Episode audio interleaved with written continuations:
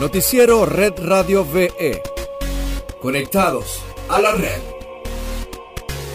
Bienvenidos a esta nueva edición de Conectados a la Red. Hoy es lunes 10 de agosto de 2020. Yo soy Vicky Zoe y estas las informaciones.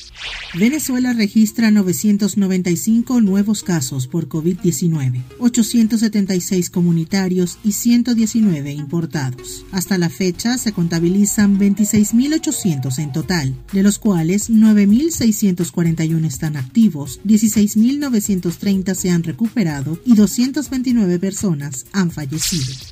En otras notas, a través de las redes sociales informaron la asignación del bono Conciencia y Responsabilidad, correspondiente para esta semana de agosto, y que recibirán quienes estén registrados en la plataforma Patria y porten su carnet de la patria. Esto forma parte de las políticas para proteger al pueblo ante la guerra económica que ha arreciado en estos tiempos de pandemia a raíz del bloqueo económico que sostiene el gobierno de los Estados Unidos contra Venezuela.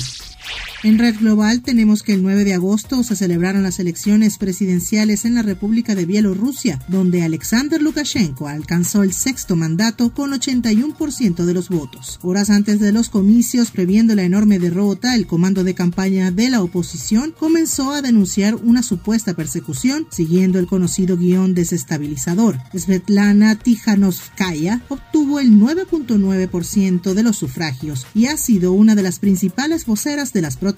Desde junio, el presidente denunció un plan desestabilizador para impedir las elecciones y señaló que varios gobiernos estaban detrás de la conspiración. Esta situación ha colocado en tensión a Bielorrusia y las autoridades han contenido las manifestaciones y han hecho un llamado a mantener el orden público. Para finalizar, te contamos que China busca revolucionar el servicio streaming a través de su plataforma iQIYI, una clara competencia a Netflix que ya llegó a España de forma gratuita para ganarse fanáticos en este continente. iQIYI cuenta con un amplio catálogo de cientos de películas, series, concursos, programas de entrevistas y variedades, que no solo son contenido exclusivo del gigante asiático, sino que también hay programación de Corea del Sur. El Netflix chino cuenta con casi 120 millones de suscriptores y 500 millones de usuarios activos según datos de este año. Las producciones dentro de la plataforma están subtituladas en español e inglés, de esta manera buscan calar en los diferentes usuarios e incluso podrían llegar después a Latinoamérica.